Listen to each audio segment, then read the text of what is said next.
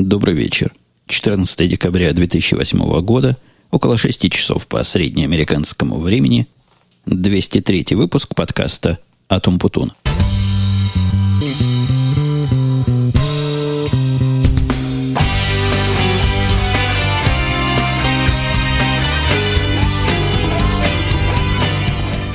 Как нетрудно догадаться с удивлением, видимо, для некоторых, глядя на дату выхода этого подкаста, воскресенье – это самый последний день для того, чтобы формально выполнить свое правило выходить раз в неделю. Есть этому, конечно, серьезное основание, и обоснование всего этому вовсе не оправдание, а всего лишь причины жизни. Я помню прекрасно, что декларировал среда-четверг как свои стандартные дни, но, к сожалению, не всегда получается. Как получается, так и выходит. А выходит это потому, что неделя была как я уже выше сказал, напряженная до чрезвычайности. Во-первых, это конец года. Конец года, кроме того, что надо успеть потратить деньги, в этом году, кстати, не было такого. Не было ограничения бюджета, который надо обязательно в этом году растратить. Так что лист покупок, который я составлял, он был составлен вполне планово. На следующий год я прикинул, какие мне железки нужны, какое количество серверов, чего купить, чего поставить. Получился очень, доложу вам, достойный такой шопинг-лист. Там, наверное, десятка четыре, может быть, пять, может быть, шесть различных железок. Но это зависит от того, будем ли мы все планы эти исполнять. Довольно трудно представить, что тебе надо будет в следующем году, а представить надо. Потому что если мы не запросим сейчас, то в следующем году будет выпросить эти или вытребовать эти сервера гораздо труднее. Поэтому приходилось брать с запасом. Ну, запас тут тоже. Хотя, как говорят, он карман не тянет, он тянет все эти сервера, которые мы собираемся покупать, мы же за них сами и платим. То есть наше бизнес-подразделение имеет свои доходы, свои расходы, там как-то все строго учтено, и поэтому покупать просто, чтобы было, или заказывать просто, чтобы было, тоже не дело. Ну, короче говоря, всю неделю мы со своим начальством и с различными другими техническими экспертами из других групп прикидывали, как бы найти тут достойный компромисс. Вроде бы нашли. Вроде бы не все, что я предполагал по максимуму, решили покупать, но гораздо больше, чем тот минимум, который я четко знаю будет нужен. Вторым же фактором напряжения недели было то, что необходимо было произвести годовые разговорчики со своими работниками и представить годовые отчеты о выполненных результатах. Вся эта система, она какая-то, мне кажется, не очень удачная, не очень подходящая для нашей хай-технической области. Попытка – сравнить свои годовые планы, которые мы писали где-то в середине, даже не в середине, а в марте месяца, в начале этого года, с результатами исполнения.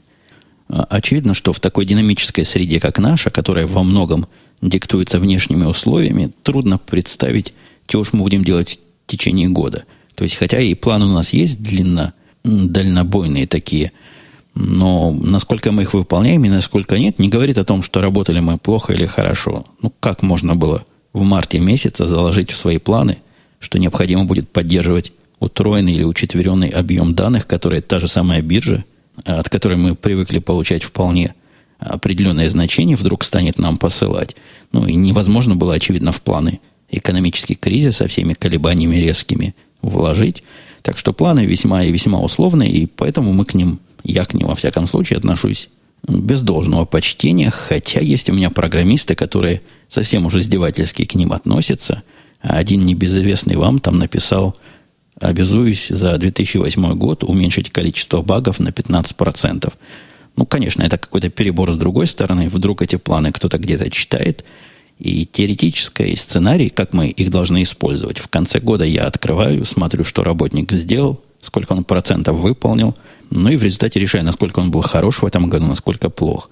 Наверное, такая система будет вполне работать для каких-то подразделений, имеющих ясные и понятные метрики.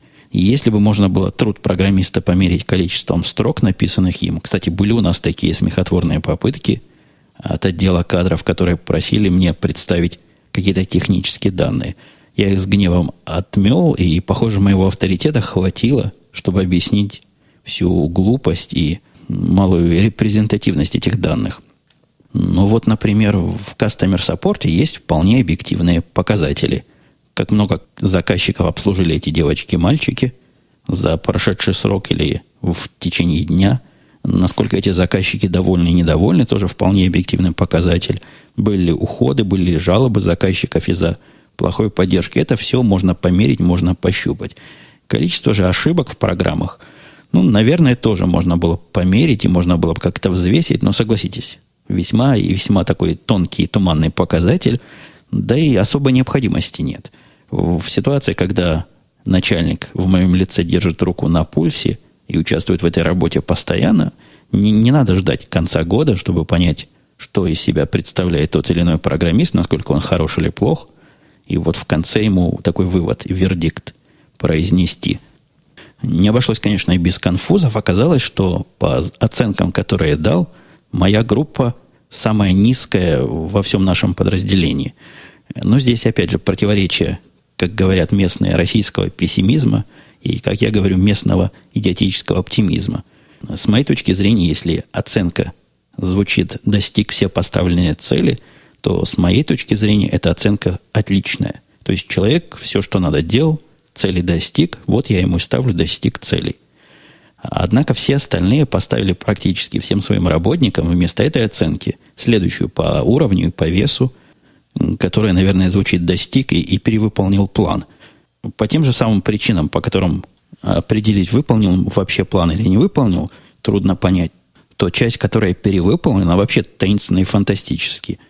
Когда меня спросили, почему я поставил такие низкие оценки, а, почему-то народом, народом я имею в виду коллегами-начальниками, которыми мы обсуждали, с которыми все эти оценки, им показалось, что я занижаю – я объяснил, что для меня человек, который...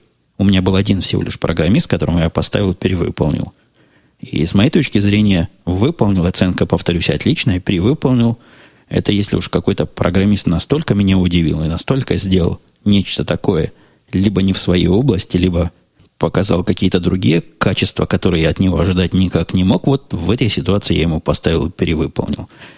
Технически говоря, после перевыполнил есть еще одна оценка, которая звучит перевыполнил с, еще с большим опережением. Однако про эту оценку нам сказали, ее ставить никому нельзя. Такую оценку, кроме Бога, никто получить не может, и во всей фирме такое получает 1, 2, 3 человека. Явно какая-то неравномерная шкала. Ну и, конечно, мне пришлось пойти на поводу всех этих масс, потому что не могу я свой отдел показывать вот таким вот отстающим. Поставил я практически всем – это самое искомое перевыполнил. И влияет ли оно на что-то или нет, пока не очень понятно. Скорее, это морального вида оценка, которую ты сообщаешь своим работникам, ни на какие финансовые бонусы, похоже, ну, это пока трудно сказать, но когда посчитается общий корпоративный процент, вряд ли эти наши оценки на что-то повлияют, на какие-то суммы, на, какие-то, на что-то реальное, на что-то такое, что можно пощупать. И третья причина, напряженности недели, она во мне вызывала частично гнев, а частично потом раскаяние.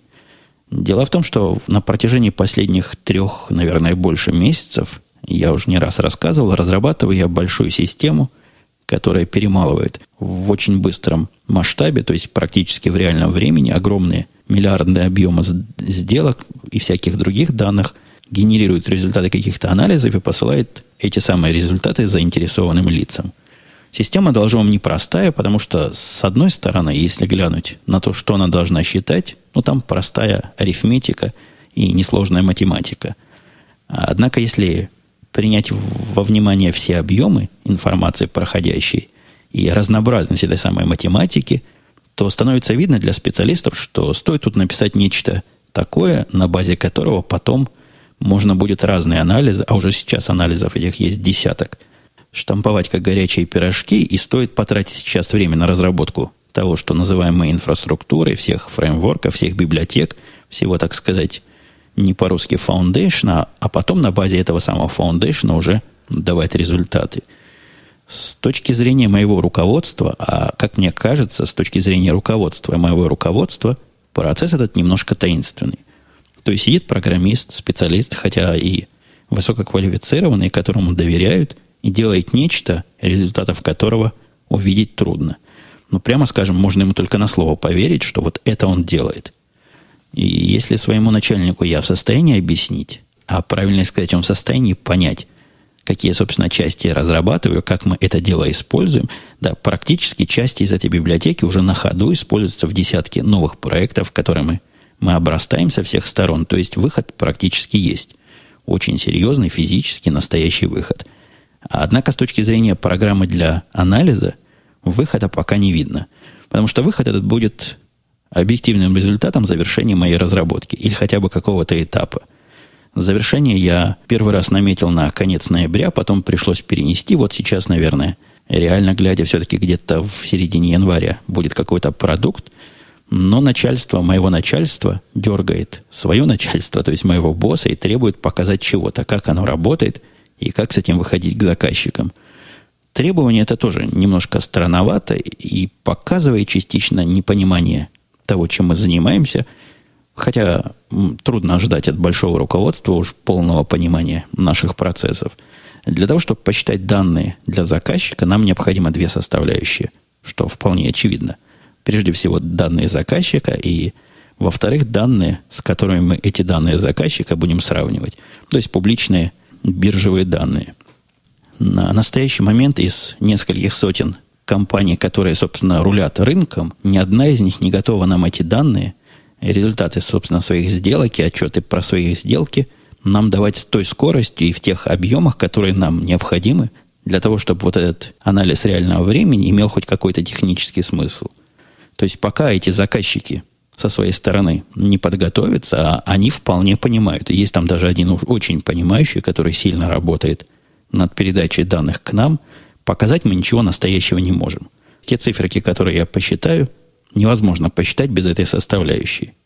И вот поэтому, в общем-то, из-за глобальной бессмысленности затеи посчитать чего-то, когда считать не из чего, я сопротивлялся всяким поползновениям всех уровней начальства сделать демонстрацию и показать, какие циферки такие выходят, потому что необходимо данные от заказчиков эмулировать, брать из какой-то базы данных или из каких-то статических данных, самим себе быстро посылать ну, совершенно глупая работа, которая в жизни будет не нужна. Так мне казалось. И сопротивлялся я этому в последние три месяца постоянно. Чуть ли не каждый день был у меня разговор с моим боссом. Я говорил, нет, этими глупостями мы заниматься не будем. Но вот на прошедшей неделе он меня уговорил. Он не требует, он понимает вполне безумие и эффективность этих расчетов, которые я могу показать, но он очень просил. Так сильно просил, что потратил я день или даже два на прошлой неделе – и сделал всю эту демонстрацию. Сделал я ее в понедельник, во вторник, пожалуй, где-то так, и сразу убедился, что я был неправ. Я не знаю, есть ли в этой демонстрации какие-то технические плюсы или какие-то маркетинговые плюсы, но психологических плюсов у нее целый вагон. Во-первых, с меня сразу слезли с криками «Где же наши циферки? Почему они не бегут? Вот вам циферки, вот они бегут». Но то, что циферки довольно дурацкие и показывают в реальном времени анализ за какой-то уж давно прошедший день, причем не с реальной скоростью, а с какой-то вымышленной скоростью, похоже, на этом этапе мало кого интересует. И все участники процесса, включая, признаюсь, и меня, вполне счастливы вот этому исходу. Но для меня, как я и сказал, хорошо то, что с меня слезли, не требует никаких других глупостей, позволяют завершить программу по намеченному плану, не прыгая в стороны – не пытаясь доказать, чем я тут занимаюсь и где, видимо, результат моего занятия. Видимо, мой начальник показал это гордо своему боссу и в какой-то ведомости, в каком-то кондуите и себе плюсик получил. А что начальник начальника делает и вообще, что там дальше по иерархии идет, тайна сия покрыта мраком. Я где-то слышал, что они звали кого-то из заказчиков посмотреть на этот результат. Чтобы вы поняли, посмотреть на результат особо и нечем – эта система чисто инфраструктурная, и данные, которые она генерирует, это поток, которому, если ты знаешь, как можно подключиться, если ты умеешь, чем его можно, можно будет прочитать. Но с точки зрения показабельности продукт не особый. Хотя, судя по всему, они и его как-то и кому-то умудрятся показать. Короче говоря, хотя и неделя была напряженная, и задачи я выполнял странные, но в принципе результатами я по большому гамбургскому счету доволен. Сейчас я должен отъехать забрать свою семью. Тут они были на репетиции, генеральной репетиции театрального кружка, куда моя дочка ходит. И после возвращения, конечно, я нажму кнопку записи опять и продолжим наши дозволенные речи. Ну вот я вернулся, хотя прошло с момента моего отъезда и до момента моего возвращения около трех часов пришлось нам туда-сюда поездить, заехать за нелюбимой мною китайской едой, потом эту же нелюбимую еду с удовольствием поесть, в параллель посмотреть две серии 24. У нас вся семья занимается теперь просмотром этого сериала самого первого сезона. Жена как-то подсела на 24, а я уже не помню, чего там было в первом сезоне, поэтому тоже с удовольствием пересматриваю. И продолжая ходить, идти по темам, которые тут у меня в шоу-нотах указаны, в моих внутренних, самым, пожалуй, забавным семейным событием недели была то, что неделя в очередной раз оказалась неделей суперзвезды. Я, по-моему, об этом рассказывал. Традиция в школе, когда каждый ученик раз в какой-то период, ну там сколько у них, 20 учеников в классе, значит, каждые 20 недель становится суперзвездой этой самой недели.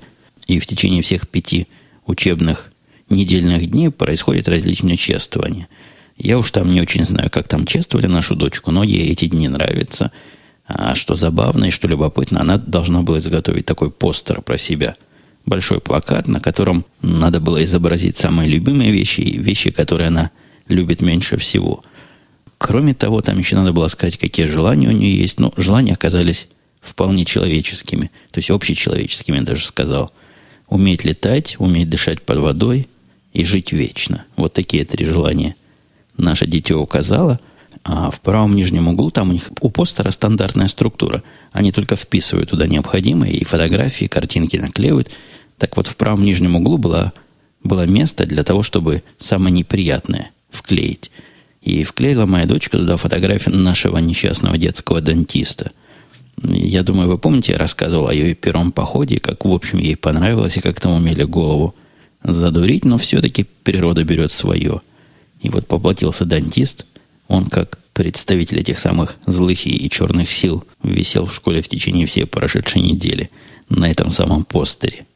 И еще я хотел поговорить с вами о маленькой рабочей теме. Еще с прошлого раза она у меня тут болтается. Просто пытался представить, какие вам проще рассказать, для того, чтобы поделиться другой стороны процентной проблемы. И я думаю, процентная проблема в свое время вам уже провела плешь во всех местах. Но здесь я как раз выступаю со стороны противоположных сил. То есть не со стороны сил наделенных математическими знаниями, а со стороны сил как раз, которые против математики пытаются выкатить здравый смысл. Вот, пожалуй, не углубляясь особо в технические детали, в объяснение э, самого бизнес-процесса, скажу только, что есть одна из систем, которую мы сейчас разрабатываем.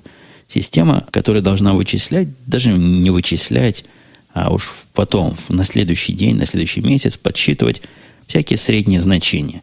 Разделять эти средние значения по биржам, по по различным центрам распределения денег и как-то суммировать, как-то обрабатывать, читать какие-то средние. Ничего хитрого нет, математика несложная, хотя, опять же, данных много, но суть в этой системе в том, что ни на каком уровне само данное, которое система обрабатывает, оно заказчику не показывает.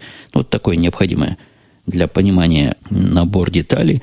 А теперь о проблеме. Проблема в том, что данные эти, о которых я говорю, они приходят с разной степенью достоверности – я не знаю, как в процентах определить эти данные, потому что есть биржи, всякие странные биржи. Ну, например, одна из румынских бирж вообще в этом деле сильно отличилась. Ну, разные биржи с разной степенью достоверности эти данные передают. А про недостоверность я имею в виду то, что некоторые параметры могут быть увеличены в 10 раз, в 100 раз, в 1000 раз.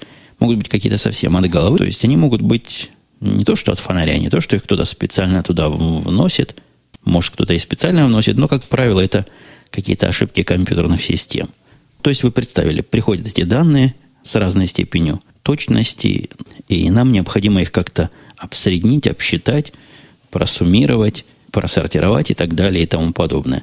Понятное дело, что если мы, например, считаем самую дорогую бумагу, ну, например, цена умноженная на количество, то если вдруг возникнет аномалия незаконная из-за какой-то технической компьютерной ошибки, будет неприятно – все графики будут неправильные, на графиках будут пики из-за этих странных данных, поэтому с аномалиями надо бороться. Вот, собственно, здесь и выходит вопрос борьбы здравого смысла с математикой. Окружающие меня бизнес-руководство и бизнес-люди напали с ножом к горлу для того, чтобы я реализовал очень сложный метод отсекания вот этих нежелательных флуктуаций, нежелательных аномалий и вычисление тех бумаг, тех цен и тех параметров, которые не укладываются с их точки зрения в разумное. Предложили они мне способ, основанный на статистическом анализе предыдущих дней, многоточечной выборки этих данных, довольно сложно, мудрено и в конце концов будет не особо надежно в работе. Самое страшное, что такой метод фильтрования данных чреват еще одним боком. И если потом кому-то придется объяснять, почему это данное убрано, то восстановить всю последовательность и понять, а почему, собственно, его зафильтровали, на основании какой части этой совершенно непростой и неочевидной логики будет непросто. То есть во все подробности этого алгоритма, во все подробности этого фильтрования придется и девочек из технического саппорта включать, и в какие-то руководства его вписывать. Короче говоря, целый процесс, хотя и для вполне понятного результата. После того, как я услышал вот эту дикую теорию, как фильтровать неправильные данные, я просто посмотрел на данные как на набор циферок. И не просто как на набор циферок, которые нам нужны сами по себе, как на набор циферок, которые мы усредняем и обсчитываем. И я увидел там, что в принципе – если взять какую-то типичную бумагу, то этой типичной бумаги, например, в день происходит 10 тысяч сделок, и вполне реально получить из этих 10 тысяч один-два неправильных результата. Причем один-два могут быть неправильные чуть-чуть, а могут быть неправильные в десятки, в сотни, в миллионы раз. От этого я предложил очень простой способ отсеивать только те значения, которые совсем неправильные, которые явно неправильные, без всякой логики и без всякой связи с предыдущими и последующими днями. Ну, грубо говоря, если цена бумаги больше, чем 1000 евро или 1000 долларов, то явно бумага это неправильная, явно ее надо отсеять. А цены, я повторюсь, там бывают 10 миллионов, например, евро по ошибке. Есть бумага, и понятно, что среднеарифметические, всякие другие средние, которых эта бумага будет задействована в вычислениях, сильно испортятся. Эта мысль, в общем-то, простая, и мне кажется, очевидна. То есть, если мы все явные и резкие аномалии урежем, всеми остальными, грубо говоря, можно пренебречь, потому что на фоне огромного количества правильных данных, малое количество неправильных, которые не очень от правильных отличаются, не сильно нам испортят всю обедню. Это была моя мысль номер один, которую я пытался до наших бизнес-людей донести. И мысль номер два была концептуальная, что если мы берем набор данных, которые по определению не точны, то то, что мы отрезаем данные, которые нам кажутся неточными, вовсе не значит, что мы таким образом добиваемся стопроцентной точности результата. Ну, попроще говоря, если цена на бумагу, которую мы считаем нормальной, 25, например, попала туда по ошибке, а в самом деле она стоила 24, у нас нет никакого метода, глядя на эти данные, как-то аналитически, статистически или как-то еще неправильную цену вычислить и вычленить, если она очень похожа на правильную. Мое предложение пренебречь мелкими ошибками, потому что они нам мало как повлияют, вызвало целую бурю. И для того, чтобы доказать, что я прав, то есть математически я понимал, глядя на то, что я вижу, что я прав, но мне пришлось прогнать два результата. Результат с этим хитрым фильтрованием, который я специально попросил одного из программистов вручную посчитать, вручную все это вычленить, и результат с вот моим тысячедолларовым или тысячеевровым thresholdом – с обрезанием. То есть, как и следовало ожидать, на достаточно большой выборке реальной за несколько недель, за несколько месяцев, отличия, если были заметны, то были заметны в знаке после четвертого. А нам, как правило, в финансовых системах до четвертого знака это хоть как-то важно, как правило, до третьего знака, но то, что там после четвертого знака, ну, это какие десятитысячные доли цента или евроцента – уже мало кого на практике интересует. Доказал я таким образом, даже самым Фомам неверующим, что математика наука приблизительная, и в нашем деле денежном плюс-минус туда процентик другой совсем роли не играет. Хотя, конечно, здесь речь идет не о процентах, здесь речь идет о тысячных процента. И как раз мне удалось доказать, что тысячная процента – это не так уж и много. Согласитесь, эта тема тоже каким-то образом в нашу процентную общую неграмотность вписывается. Следующая тема, я на нее даже намекал в последнем подкасте «Радио Ти». Тема меня удивила чрезвычайно и как-то в мою картину мира окружающего не вкладывается вообще.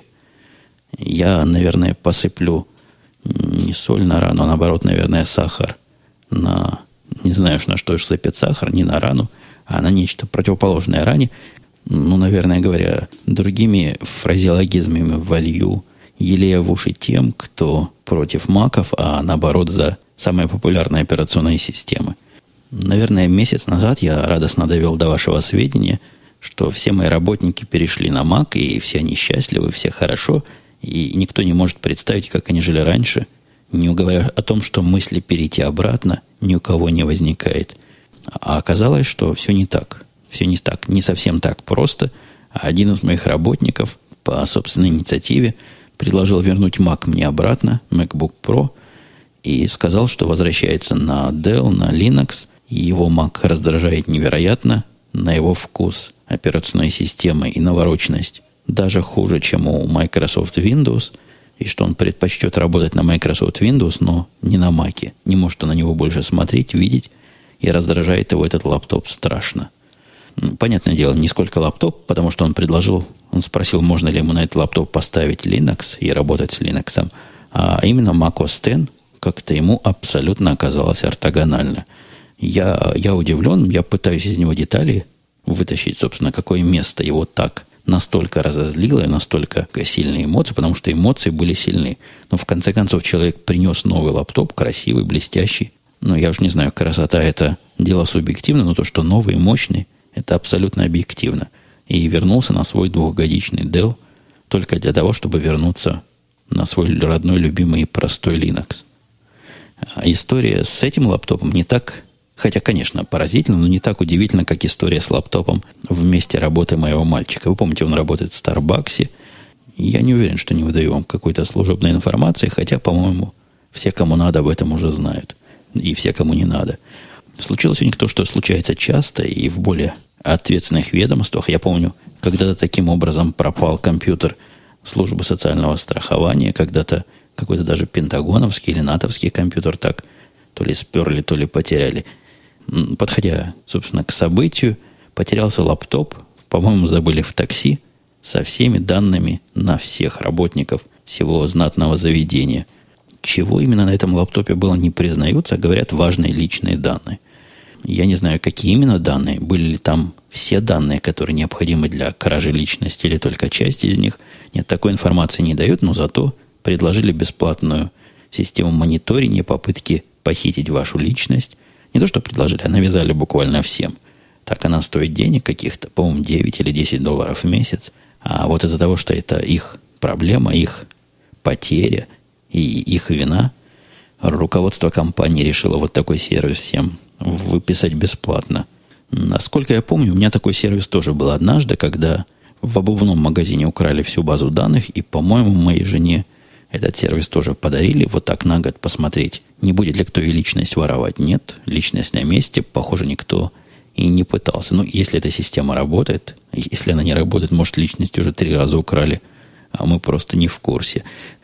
Последняя из тем, которые я на сегодня себе запланировал, это поделиться с вами впечатлениями о кандидате совершенно поразительном. По-моему, я таких не встречал, во всяком случае, в такой крайней степени.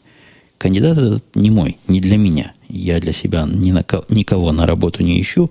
По просьбе Теда попытался я с ним поговорить. Попытался, потому что первый раз не смог его застать. Он был где-то в командировке, потом уехал в отпуск. В общем, через неделю я только смог с ним встретиться для интервью телефонного – и Тед про него давал самые восторженные, крайне восторженные впечатления о том, какой Гай хороший, как он хорошо говорит, как они замечательно поговорили в течение двух часов, и насколько потенциально интересный этот самый специалист-программист. Что скажу, Гай, конечно, действительно хорош. Он явный специалист по прохождению интервью, причем такой специалист, калибра которого я пока не встречал – человек этот в течение, наверное, 20-30 минутного разговора со мной умудрился не то что не ответить ни на один вопрос, который я ему задал технически. Нет, он сделал гораздо хитрее. Весь разговор он поставил таким образом, что, что это была не проверка мною его технических знаний, то есть не интервью, а какой-то вроде бы разговор коллег. То есть, когда я его спрашиваю, «А как ты сделаешь вот такое и такое-то, как на твой взгляд это надо делать, он задумывался ненадолго и после этого просил меня высказать мнение, потому что ему очень интересно, чтобы я в этой ситуации сделал. При этом он всего меня излезал, всего исцеловал, я имею в виду виртуально на расстоянии, постоянно рассказывая о том, как меня ценит Тед, и как, какие хорошие слова они про меня говорили, и как ему лестно со мной пообщаться. Но я вам даю зуб и голову на отсечение, все, можете отсечь. Ни на один вопрос мне не ответил вообще. Это даже не была попытка технического разговора. Нет, он в разговоре упоминал всякие правильные слова, приговаривал, которые надо. Но как только я тему трогал за вымя, уходил. Но вот способ ухода, скажи, что ты думаешь, что был один из способов ухода. Был способ номер два. Да, я этим занимался, но это было так давно, и я уж не помню, какая там техника была всего процесса. Но если надо будет, разберусь.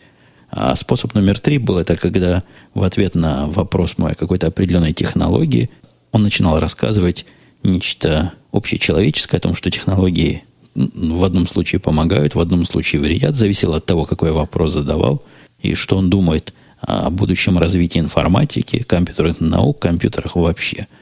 Я получил даже определенное удовольствие от такой нечеловеческой скользкости, и в конце он мне прямо спросил, что я думаю о результате интервью, на что я ему прямо, хотя и довольно вежливо, мнение свое высказал в том ключе, что не кажется мне он технически подходящий для этой должности, и вот таким образом мнение я Теду и передам. Теду я, конечно, гораздо жестче передал.